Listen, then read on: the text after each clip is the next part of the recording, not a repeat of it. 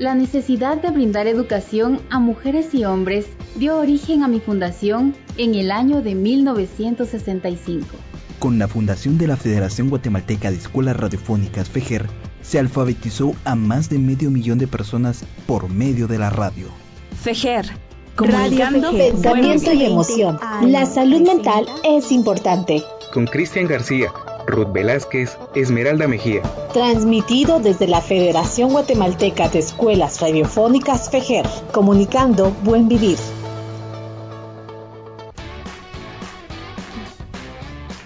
Muy buenos días, ¿cómo están? Mucho gusto. y gracias por acompañarnos en un programa más de Pensamiento y Emoción. Eh, ya casi finalizando año y pues ya eh, casi finalizando pues nuestros últimos programas del año. Realmente pues agradecemos a quienes nos han seguido eh, por nuestras redes sociales y de igual forma quienes nos han seguido por la emisora 1420 AM Radio Fejera. damos la bienvenida a Esmeralda, quien me acompaña el día de hoy para un tema muy interesante. Bienvenidos y bienvenidas, de verdad es un gustazo poder estar con ustedes hoy con un nuevo programa, como decía Cristian, ya casi los últimos programas del año, así que hay que disfrutarlo. Eh, porque al final, bueno, pueden dedicarse en las vacaciones a escuchar todos nuestros programas en Spotify, ahí desde el primero que iniciamos ya hace algunos meses, pero y así poco a poco ir aprendiendo sobre cómo cuidar nuestra salud mental. Y qué mejor con este tema este tema que eh, justamente esta época como que se vuelve más cálida, ¿no? Más amigable, más amorosa, mucha gente se vuelve más más amable definitivamente. como que es empieza como la temporada de frío en noviembre y todos ya están como más eh, felices porque ya está terminando el año. Algunas personas justamente están un poco tristes porque probablemente pues no alcanzaron ciertas metas. Pero eh, hablando de forma general, la sociedad eh, nos ha enseñado a que esta época tiene que ser felicidad, ¿no? Que todo tiene que ser alegre, todo tiene que ser espectacular, porque es la fiesta navideña y todos tenemos que estar felices porque toda la familia va a estar junta. Pero, ¿qué pasa cuando de pronto yo no cumplo estas expectativas que la sociedad me marca y de pronto yo no estoy feliz? ¿Qué sucede?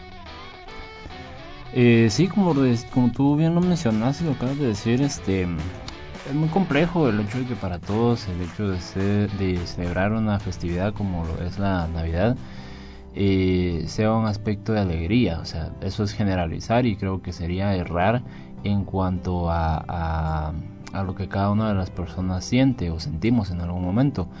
Y como bien lo mencionas, pues no para todos es alegría, ¿verdad? Para algunas personas, pues sí. Eh, infunde un sentimiento una emoción de tristeza, en algunos pues ira, en algunos eh, eh, sí se llegan a sufrir algún estado depresivo un tanto eh, complejo para su salud mental, eh, física y emocional. pero ¿a qué se debe esto? O sea, siempre existen causas, no solo a nivel fisiológico, porque recordemos que parte de lo que es la depresión, hay siempre un aspecto eh, fisiológico, una malversación ahí de, de, neurotransmisores, eh, pero al final eh, también existen aspectos externos, ¿verdad? O de nuestro ambiente. uno de los principales, y fue uno de los temas que tocamos ayer como Fundación Luis Colocho también, es el hecho de tener una pérdida. Muchos de nosotros en estos años, hablo tanto del año parte del año 2020 o casi todo el año 2020 y parte de este año 2021, eh, muchos de nosotros hemos tenido pérdidas. Eh, cuando me refiero a pérdidas, hemos tenido pérdidas en relación a seres queridos, en relación a, aspectos abstractos como por ejemplo un trabajo, un proyecto, un negocio, eh, cosas materiales, por ejemplo muchos por la situación económica que se está viviendo actualmente perdieron sus casas, eh, no tienen actualmente dónde vivir, eh, lamentablemente no solo por esto, sino que no solo por la pandemia, sino que también recordemos que el año pasado eh, y parte de este año también hubieron aspectos climáticos que hizo que muchas personas del área rural perdieran sus hogares. Entonces, creo que no para todos va a ser eh, el hecho de celebrar una feliz Navidad, ¿verdad? Y creo que sí es necesario poder entender y ser empáticos y ponernos en los zapatos y ver desde la percepción de la otra persona que al momento que estaba pasando por este tipo de acontecimiento de pérdida, eh, está pasando por un duelo, ¿verdad? El duelo eh, que, como reitero, tanto el duelo como la pérdida pues van implícitos eh, debido a que pues se va a sufrir, se va a sufrir esta ausencia de ese material, como decía, o incluso de esa persona al cual o a la cual pues se, nos hemos apegado demasiado, nos hemos apegado bastante. Eh, personas que, como decía también, van a estar sus familias incompletas, desafortunadamente hubieron muchas pérdidas por COVID, eh, en donde pues en algún momento va a hacer falta papá, va a hacer falta mamá, en el peor de los casos ambos y pues algún familiar eh, extra, ¿verdad? Un hermano, un hermano, eh, un primo, o sea, sí es necesario poder entender de que no para todos va a ser eh, alegre y principalmente saber qué hacer, ¿verdad? Que para esto es la finalidad de, del programa el día de hoy. entender qué hacer en esos momentos en que una persona pues se encuentra bajo esos estados de emoción en donde probablemente no quiera reír, quiera llorar, eh, quiera aislarse, eh, las actividades que anteriormente encontraba placenteras ahora no las encuentra así, eh, actividades en donde pues tal vez no quiera participar desde el área laboral, entender también de que también este, este aspecto en donde se trata la manera de forzar a alguien cuando no quiere participar en alguna actividad, pues es un tanto complejo, ¿verdad? Tal vez de, primas a primeras podemos crearnos prejuicios de, ah, este es eh, una persona que no le gusta socializar, o rechácenlo, o hagan un lado, pero entender por qué de que la persona está así, ¿verdad? O sea, llegar en algún momento, preguntarle, ¿te pasa algo? Eh, ¿Te sientes bien? ¿Qué es lo que estás pensando en estos momentos? Eh, qué es lo que impide que participes en esta actividad. O sea, eh, esa es la finalidad del día de hoy.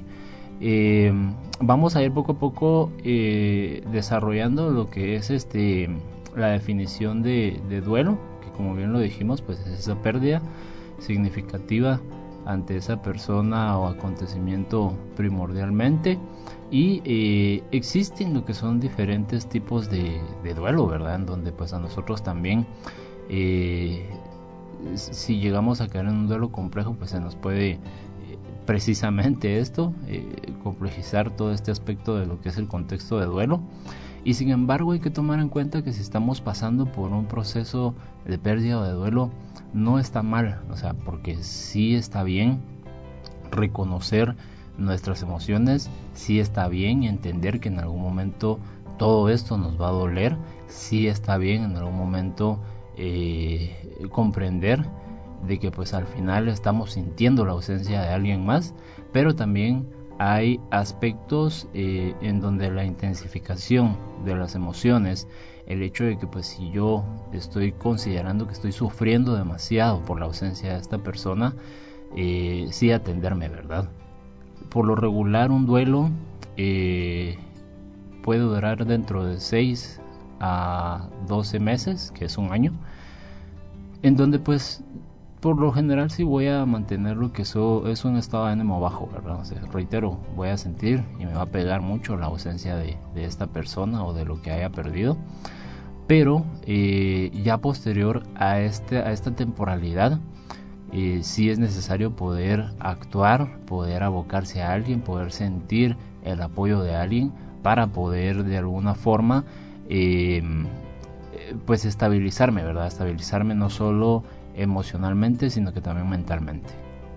Búscanos en Facebook como Psique Reinicia Clínica y conoce más sobre nosotros. Continuando con lo que es la definición de duelo, pues eh, como bien lo habíamos mencionado, existen muchos aspectos eh, a nivel comportamental, pero de igual forma llegan a existir aspectos a nivel de nuestro pensamiento, o sea, qué es lo que estamos pensando nosotros en ese momento. Por lo regular, vamos a, llegar a pensar o tener pensamientos muy frecuentes de rechazo, confusión, eh, problemas de concentración, preocupaciones y en algún momento eh, si esto pues se vuelve ya patológico puede llegar a tener eh, problemas incluso de sufrir alucinaciones, ¿verdad? Pero todo depende, como decía, de la intensidad con la que nosotros estemos percibiendo este tipo de, pérdida. Eh, hablábamos no solo de la definición de duelo, como bien lo, dije con anterioridad, sino que también existen diferentes em, eh, eh, formas de vivir un duelo. Uno de ellos puede ser el hecho de que pues si ya posterior a un año nosotros no hemos podido resolver esa pérdida, de alguna forma se convierte en un duelo patológico o en un duelo complicado. De igual forma podemos mantener o podemos eh, crear un duelo eh, que pueda ser anticipatorio cuando alguna persona pues está enferma y eh, nos dan una mala noticia que posteriormente pues hay probabilidades que pueda fallecer. Desde ahí de ese momento empezamos a sufrir un duelo. Y de igual forma pueden haber duelos un tanto más crónicos en donde pues por lo regular, parte de nuestras características eh, de la personalidad se van a convertir o, van a, convertirse en aspectos en donde pues vamos a mantenernos con un estado de, eh, ánimo bajo por lo regular o de, muy, o de forma muy general. Eh, y que esto pues ya lo vamos a atribuir a nuestra personalidad, aunque recordemos de que nuestra personalidad como tal puede ser muy variable pero si estamos pasando por un proceso de duelo crónico, sí eh, es necesario ponerle atención. Al momento de sufrir un duelo, de sufrir una pérdida, eh, pues nosotros vamos a tener diversas eh, formas de vivirlo, ¿verdad? Por lo regular hay algunas etapas en las cuales pues nosotros vamos a ir pasando, vamos a ir sintiendo y percibiendo lo que es ese, ese, ese duelo como tal y es necesario poder tomar en cuenta cuáles son esas etapas, que por lo regular en algún momento pueden haber retrocesos, pueden haber avances, no necesariamente tiene que ser de forma lineal. ¿Nos podrías compartir un poquito cuáles son esas etapas, eh, Esmeralda? Sí, justamente eso quería platicar sobre las fases del duelo. Cuando hablamos justamente de depresión navideña, es natural que muchas personas en esta época caigan en cierta tristeza porque de alguna manera la época en la que hemos vivido ya dos años de pandemia, seguramente muchas personas se han ido de nuestro lado. Y el hecho de recordar, como lo mencionaba al inicio, de, que nos han vendido de que toda la familia tiene que estar feliz, y el recordar que la abuela no está, que el hermano no está, que la tía, que papá, que mamá ya no está con nosotros, crea cierta nostalgia y pasamos por ciertas fases del duelo, que es justamente la negación, que es una, una emoción donde yo definitivamente no termino de aceptar lo que está pasando en este momento. Luego ya me voy a la ira, pues estoy muy enojado por lo que acaba de pasar, empiezo a culpar a todas las personas, empiezo a culpar si yo tengo eh, una creencia religiosa, me empiezo a alejar de eso, empiezo a culpar a Dios del por qué me quitó a mi ser querido, o incluso empiezo a culpar al propio, al mismo difunto, de decirle por qué me dejaste, por qué me abandonaste justamente ahora. Luego pasa el tiempo, entro en la etapa de la negociación, en donde estoy en esta cuestión de termino de aceptar lo que está pasando, pero todavía no, no, no termino de procesarla Después entro justamente a la depresión, a una tristeza profunda. Todos pasamos por esto, eh, ya sea que un familiar haya muerto o de pronto perdí el trabajo, o terminé una relación amorosa. El duelo de verdad se puede vivir en de distintas formas. En esta etapa de depresión, justamente es una etapa en donde no necesito medicamento, porque a veces consideramos que que estoy deprimida, necesito tomar ciertos medicamentos para poder animarme otra vez. Y no, no necesariamente, simplemente tengo que aceptar que estoy viviendo una etapa de mucha tristeza, de mucho dolor, de mucho peso para mí, que me es difícil procesarlo. Pero sin embargo, empiezo a reconocerlo. Cuando yo ya empiezo a reconocer justamente esto, ya el peso se empieza a aliviar. Luego pasa el tiempo cierta, ciertos días y ya entro a la etapa de la aceptación. Aceptar no significa olvidar, porque incluso cuando nos dicen, eh, cuando alguien ha fallecido, automáticamente las personas nos dicen, tenés que olvidarlo. Tienes que olvidarlo porque ya pasó. No podemos olvidar a alguien que estuvo en nuestra vida, a alguien que fue importante para nosotros. No puedo olvidar algo que viví. Por ejemplo, si estoy en una relación amorosa, no puedo olvidar a esa persona que marcó mi vida y pero tuve que terminar mi relación. Lo que sí puedo hacer es aprender a vivir el proceso de la tristeza y el dolor, del sufrimiento, pero no quedarme ahí, sino al contrario, seguir avanzando poco a poco. Hay que entender que no todas las personas superamos cierta tristeza de la misma forma. Algunos les llevan un poquito más de tiempo, otros les llevan menos y así sucesivamente. ¿Por qué? Porque todos los seres humanos somos diferentes, todos los seres humanos procesamos las emociones de forma distinta.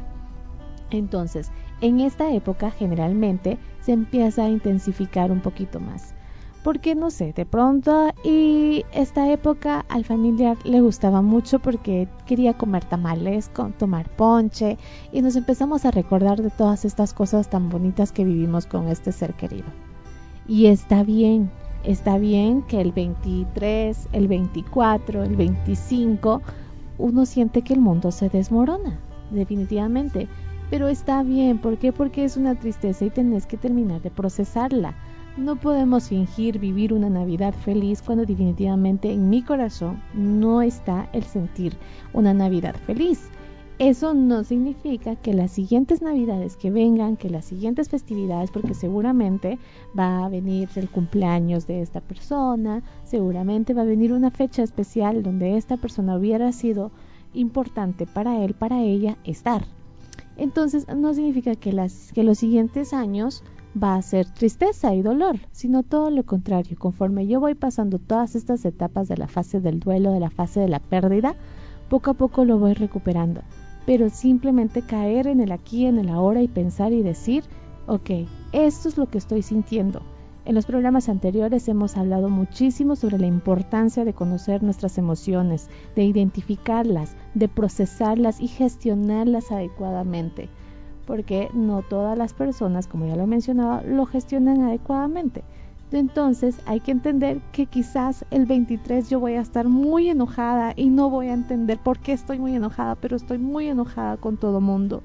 Y el 24 estoy llorando muchísimo porque me recordó de, me recordé de esta persona. Y así las emociones las voy a ir expresando poco a poco. El punto aquí es identificar y encontrar y volver a poner los pies sobre la tierra y decir esto también va a pasar. Esto es un proceso en el que estoy pasando, no me voy a quedar acá, simplemente tengo que aprender a vivirla, a gestionarla y a empezar a soltarla poco a poco y empezar desde el agradecimiento. ¿Cómo hacemos esto desde el agradecimiento? Agradecer mucho por el tiempo eh, que la persona estuvo con nosotros. Todos tenemos un ciclo de vida, todos en algún momento vamos a morir. Unos viven más, otros viven menos pero todos vamos a pasar por este proceso. ¿Qué podemos hacer? Agradecer por el tiempo que estuvo con nosotros.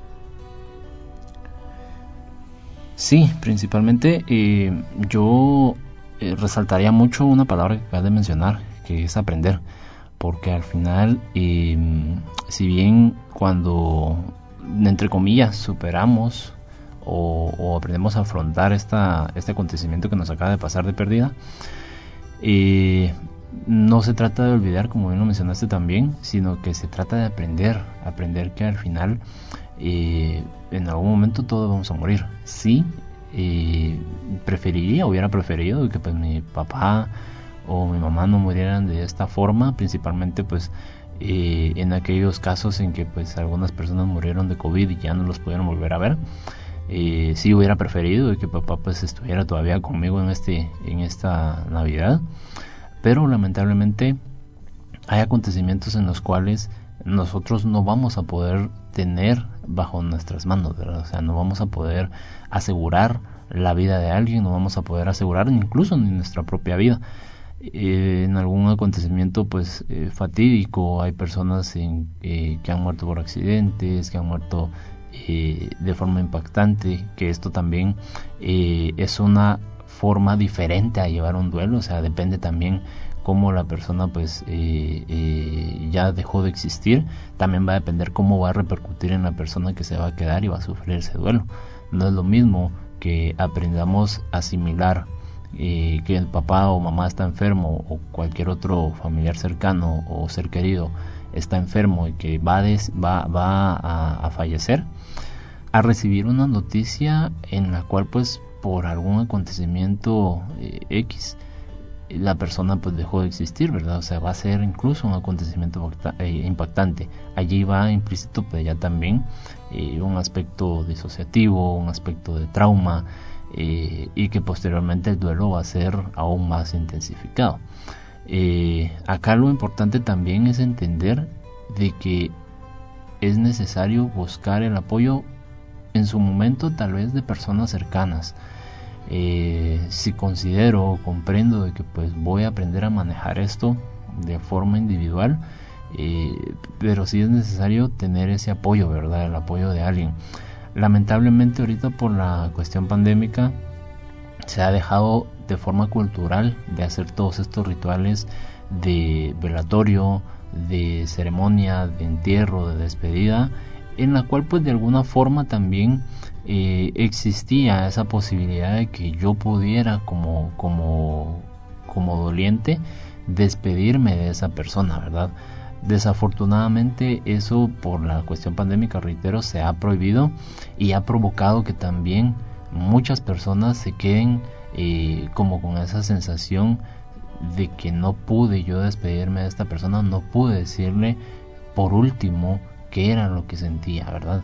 O no pude decirle el último adiós como en algún momento lo decimos. Pero eh, esto ha provocado que también nosotros tengamos esa sensación y esa mente y, de alguna forma también de sentirnos solos, ¿verdad? Y por eso mismo nos podemos llegar a aislar. Pero sí es necesario eh, entender de que no estamos solos en este acontecimiento. O sea, sí es necesario comprender de que van a existir personas que probablemente quieran acercarse a nosotros no con la intención de hacernos más daño, aunque a veces pues no tengamos las palabras adecuadas para decir eh, o, para, o para apoyar, eh, pero sí las personas tal vez no se, van a, no se van a acercar a nosotros con esa intención de hacernos daño, sino que simplemente con el hecho de estar con nosotros creo que ya es reconfortante. Eh, otro aspecto muy importante, no solo desde, desde la comunicación con las personas, puede ser el aspecto espiritual, ¿verdad? Sí, justamente eso iba a mencionar también. En ocasiones, eh, bueno, ahora que estamos aprendiendo sobre cómo es el proceso de duelo, el proceso de justamente la depresión eh, que pasamos durante el duelo y la depresión navideña también, que tiene mucho que ver ya en algo más específico quería resaltar algo importante que tú mencionaste ahorita. En ocasiones las personas se acercan a nosotros con el simple hecho de querer acompañarnos en este dolor y, está bien, está bien. Justamente ahorita estamos aprendiendo de que hay situaciones que son naturales, hay emociones que son naturales y que tenemos que aprender a vivirlas.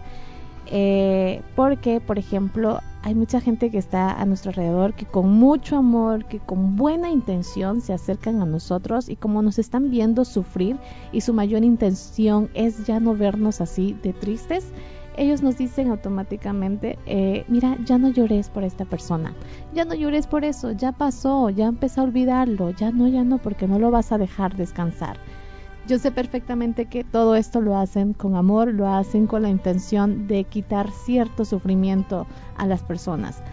Pero es, y, lo quiero mm, resaltar un poquito y decir, no, no quiero como juzgarlas de alguna manera, porque es la forma en la que ellos aprendieron también y simplemente el agradecerlo. Pero hay que tener muy claro la importancia que es el llorar el llorar por ese ser querido, el llorar por esa pérdida de trabajo, el llorar por esa relación, es muy muy importante. Y como yo lo mencionaba en, alguna terapia infantil que en la que yo platicaba con los niños y, y trabajaba justamente las emociones y les decía, llorar hace que tu corazón esté feliz, aunque se escuche un poco contradictoria, ¿no? El vivir la tristeza hace que tu corazón esté feliz y esté tranquilo. Y creo que esa es la importancia también, que a veces simplemente necesitamos llorar y está bien, eso no significa que somos débiles, es todo lo contrario, refuerza muchísimo más el proceso de aceptación de esta pérdida.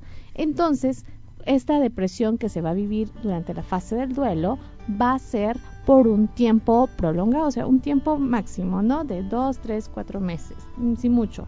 Cuando ya se vuelve de pronto una depresión ya patológica, o en este caso que estamos hablando de la depresión navideña, hay que entender que esto es un trastorno de ánimo que eh, sus principales causas son eh, el sufrimiento mental de las personas. Aparte de esto, es que en estos casos de la depresión navideña puede justamente aparecer sin ninguna causa aparente, no precisamente porque haya perdido algo, sino simplemente apareció una tristeza tan grande en mi vida y que justamente es cuando se acerca esta época del año. Eh, en ocasiones he escuchado comentarios donde dicen cuando ven el cielo gris y está todo nublado con lluvia, llovizna por ahí y automáticamente dicen es que este clima me pone un poquito triste. a eso le llamamos justamente las emociones estacionarias, que las emociones justamente tienen, van jugando, ¿no? Con las estaciones del año, porque cuando viene verano de pronto y hay más sol, hay más, eh, más luz, entonces de alguna manera mi estado de ánimo también entra en juego ahí. Entonces, eh, justamente eso queríamos como aclarar un poquito que existen ciertos tipos de tristezas que tiene su tiempo que tiene su tiempo, pero cuando esto ya ha pasado muchísimo más, ya no lo veo natural, ya no es normal que esté triste, ya lleva más de un año y no ha logrado salir de su habitación, ha bajado demasiado de peso, no quiere relacionarse con absolutamente nadie, ya me tengo que preocupar y decir, busquemos una ayuda profesional. Búscanos en Facebook como Psique Reinicia Clínica y conoce más sobre nosotros.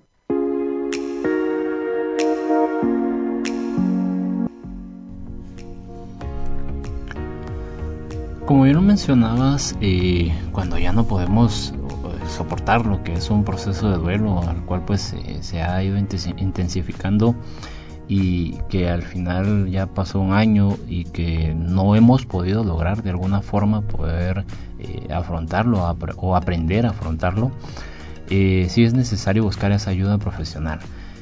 al momento de buscar esa ayuda profesional lo que se busca principalmente es fundamentar de alguna forma esos aspectos eh, intrínsecos de un pensamiento más racional. Tomemos en cuenta de que al momento de sufrir un duelo, una pérdida, eh, lo que no vamos a poder evitar es el dolor, porque es parte de, o sea, no podemos evitarlo como tal, porque es parte de, viene de forma implícita eh, y, no, y no vamos a poder evitar ese dolor.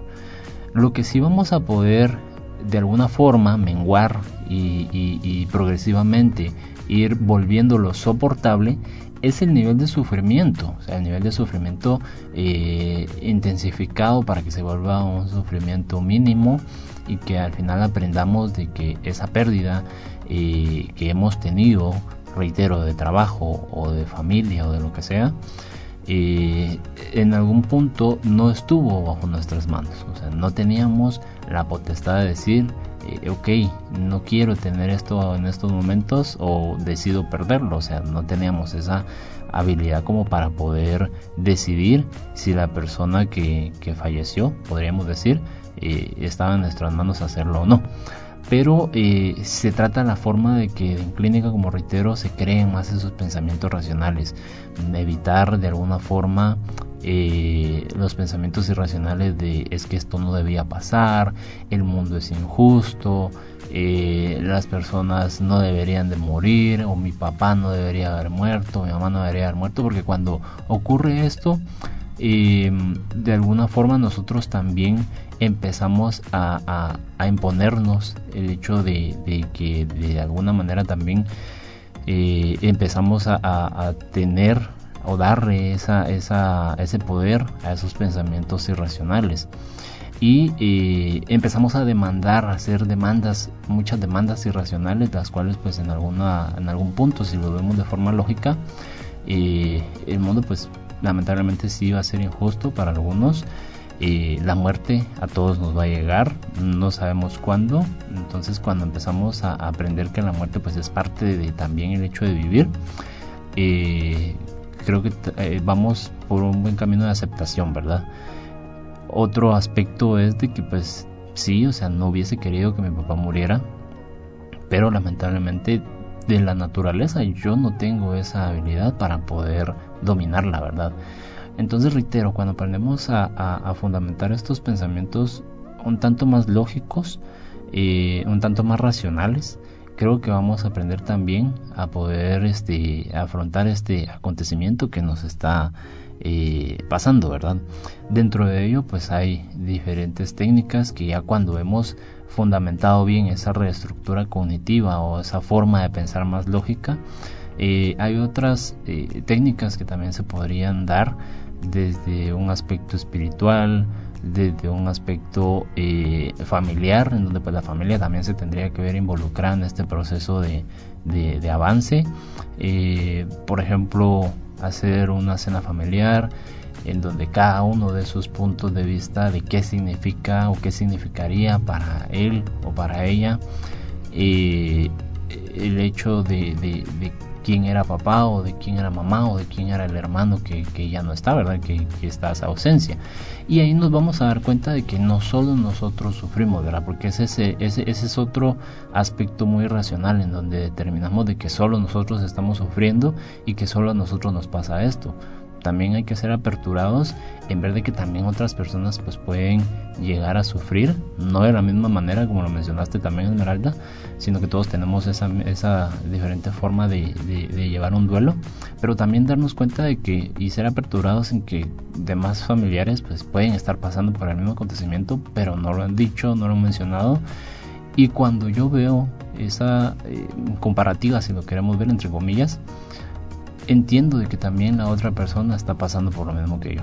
Entonces, eh, no es que vaya de alguna forma a, invalidar lo que yo estoy sintiendo, sino que por el contrario entiendo de que estoy viviendo y conviviendo con seres humanos, ¿verdad? Claro, otra forma incluso que puede causar tristeza no solo es el clima, como lo había mencionado anteriormente, la pérdida de un ser querido, sino que también estamos acostumbrados de alguna manera a que, por ejemplo, en Navidad todas las personas, toda la familia tiene que estrenar. ¿No? Tiene que usar ropa nueva, zapatos nuevos, todo tiene que ser nuevo. Y qué mejor equipar la casa con cosas nuevas. Entonces, eh, ¿qué pasa cuando yo no puedo hacer eso? La situación económica durante la pandemia ha sido muy afectada. Entonces, de pronto y este año no puedo eh, comprar el estreno, no puedo hacer la gran cena familiar que estaba acostumbrado. Entonces, eh, hay que entender también que a veces le damos demasiado valor o pretendemos que ciertas cuestiones eh, eh, materiales le den mucho valor a lo emocional, a lo que estamos viviendo, lo espiritual que tú mencionabas anteriormente. Y cuando hablamos de espiritualidad no nos, estamos refiriendo a una cuestión de religión, absolutamente nada. Es todo lo contrario, es poder justamente tener conexión conmigo mismo, con mi, en mi interior y trabajar de alguna manera en la creencia, en qué es lo que yo creo, en qué tengo puesta yo mi fe para poder seguir avanzando e ir superando cada obstáculo. Entonces, bien, por ejemplo, eh, si muchas familias por ahora no pueden tener una gran cena familiar eh, porque por situaciones económicas, trata la manera de que esta, este, esta situación no invada tanto nuestro estado de ánimo, creándonos cierta culpa y afectando nuestra autoestima porque de alguna manera nos autocriticamos y decimos es que no junté el dinero que tenía que haber juntado, no soy buena persona, es que no le compré la ropa a mis hijos, no le compré el, eh, regalo para mi mamá, entonces me, hago, me empiezo a sentir culpable y me empiezo a autocriticar de forma negativa y eso puede ser también punto para que al final me cause cierta tristeza por no haber cumplido ciertas expectativas. Y creo que no se trata de eso. Hemos mencionado muchísimo de que al menos eh, el poder disfrutar de nuestra familia y más en esta época eh, con todo, todo lo que hemos venido viviendo desde ya varios años y si en algún momento tienen la oportunidad de poder visitar a la familia o si en dado caso todavía siguen eh, resguardándose, el aprender creo yo desde el agradecimiento, basarnos desde ahí. Eh, tal vez no puedo tener la gran cena familiar, pero puedo tener en mi casa huevitos, frijoles, pan, queso, crema y eso da muchísima hambre. Pero son detalles que se pueden disfrutar y como lo mencionaba Cristian, el sentarnos en familia y cuestionarnos en algún momento de, mira, ¿cómo estuvo tu año? ¿Te lo disfrutaste? ¿Aprendiste muchísimas cosas? Eh, ¿Qué fue lo que más te gustó de este año? ¿Qué fue lo que no te gustó? Porque también tenemos que hablar de las cosas que no nos gustaron, pero que puedes mejorar el próximo año. Eh, ¿Qué descubriste de ti este año? El hacer reflexión, el agradecer de, mira, el tiempo que estuvo el abuelo con nosotros, pero ahora ya no está con nosotros, el hermano, el tío, el sobrino, todos estos familiares que tuvieron que partir, ya sea a causa del COVID o por enfermedades eh, externas. Entonces, había, habría que, sentarse y, agradecer muchísimo el tener, el hacer este espacio de reflexión para sentirnos de alguna manera agradecidos por llegar hasta donde estamos ahora y lograr justamente identificar qué cosas, qué cosas nos equivocamos para poder aprender de esas experiencias equivocarnos, no alcanzar las metas que me propuse al inicio del año, no significa que yo no sea buena persona o buena en eso, sino que al contrario, tengo que pasar un proceso de aprendizaje. Entonces, y de pronto, y este año no lo logré, pero el próximo sí lo puedo lograr. También poner también eh, propósitos realistas en cada uno de nuestros ámbitos de nuestra vida, el ser conscientes lo que sí puedo alcanzar, lo que sí puedo lograr ser eh, muy conscientes de lo que me estoy proponiendo, el tratar de balancear justamente el estrés, porque seguramente estas fechas se vuelven más estresante, el cerrar un montón de cosas en la oficina, el dejar todas las cuentas bien pagadas, el ahorrar el dinero para las inscripciones del siguiente año, o sea, hay muchísimos factores que pueden causar y alterar nuestro estado de ánimo y nuestro estrés. Pero ¿qué podemos hacer aquí? Es justamente balancear, el ordenarnos, el llevar una agenda y decir, mira, eso es lo que tengo que hacer, qué cuentas tengo que pagar, poner como prioridades y no aparentar que porque toda mi familia esté bien vestida, me voy a endeudar, por ejemplo. Entonces ya para enero estoy viendo la manera de cómo querer pagar las tarjetas de crédito. Creo que no se trata de eso, sino al contrario, el el convivir con nuestra familia y el agradecer el estar justamente con ellos. Si en dado caso todo esto se va de mis manos, si en dado caso todo esto yo ya no lo puedo eh, manejar, pues creo que es muy necesario el buscar orientación y, no esperar a que la situación progrese, a que al final estemos demasiado eh, hundidos en una en una tristeza para poder pedir ayuda, sino todo lo contrario, que es lo que he mencionado anteriormente, lograr identificar qué es lo que está a mi alrededor, el poner los pies sobre la mesa y decir, esto lo puedo manejar y esto definitivamente no está en mis manos y no me voy a desgastar por ello. Sí, pues eh, ya como punto final, eh, como parte del aprendizaje también, eh, y lo hemos mencionado, no todo lo, lo vamos a, a afrontar de cierta manera de, forma igual. Eh, entender cada aspecto de lo que yo estoy viviendo. O sea, si yo estoy empezando a llorar, ¿qué es lo que estoy pensando en estos momentos? O sea, ¿qué es lo que se me está viniendo a la mente? Se me está viniendo a la mente la imagen de, ese familiar ausente. Se me está viniendo a la mente eh, lo que acabas de mencionar, por ejemplo, de que no pude yo darle este año a mis hijos eh, eh, lo que ellos querían, los zapatos que ellos querían, o sea, identificar qué es lo que está pasando por mi mente en esos momentos en que yo estoy cometiendo una acción.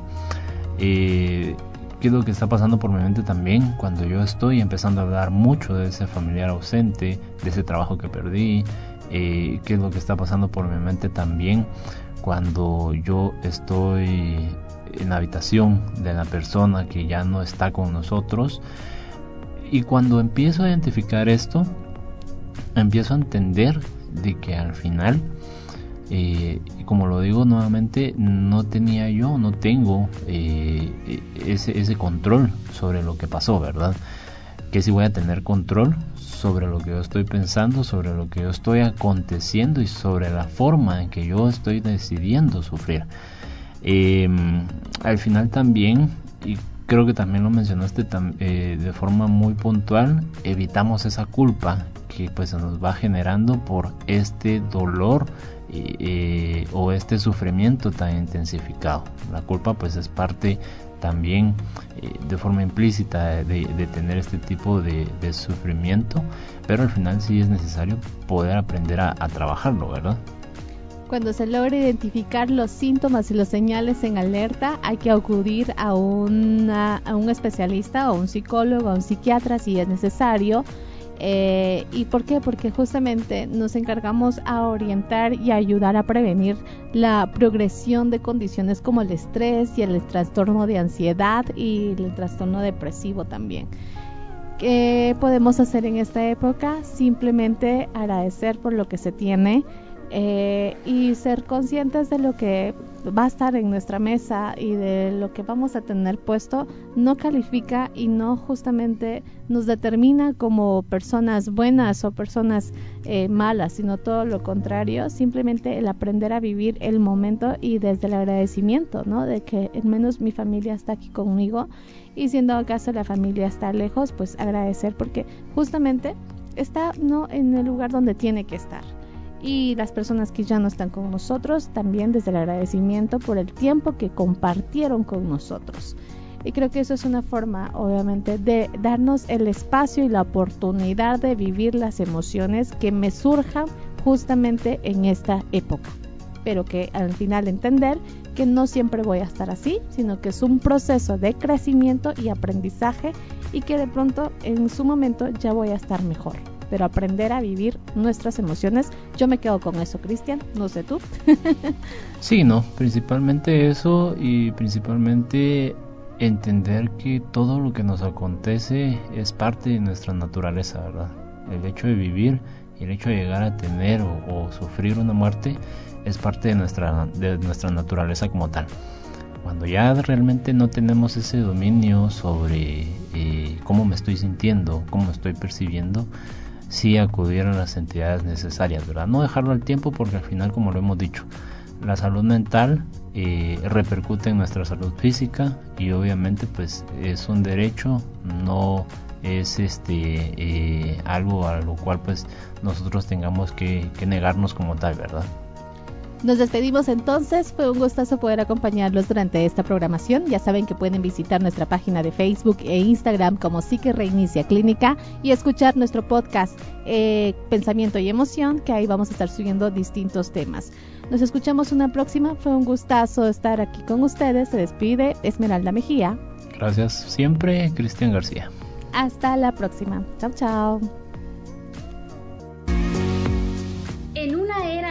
De tecnología y nuevas formas de comunicación, mantengo firme la misión de seguir brindando educación, información de calidad y entretenimiento con una mirada comunitaria. Fejer ha sido, es y seguirá siendo parte del buen vivir de los pueblos. Fejer, comunicando buen vivir. Gracias por acompañarnos. Te esperamos en nuestro próximo programa. Ya sabes que puedes enviarnos tus audios exponiendo sobre cómo mejorar nuestra salud mental. A nuestro correo electrónico psiquereinicia.gmail.com Esta transmisión está realizada gracias a la Federación Guatemalteca de Escuelas Radiofónicas, FEGER. Este programa llegó a usted por medio de Radio FEGER 1420 AM, comunicando Buen Vivir.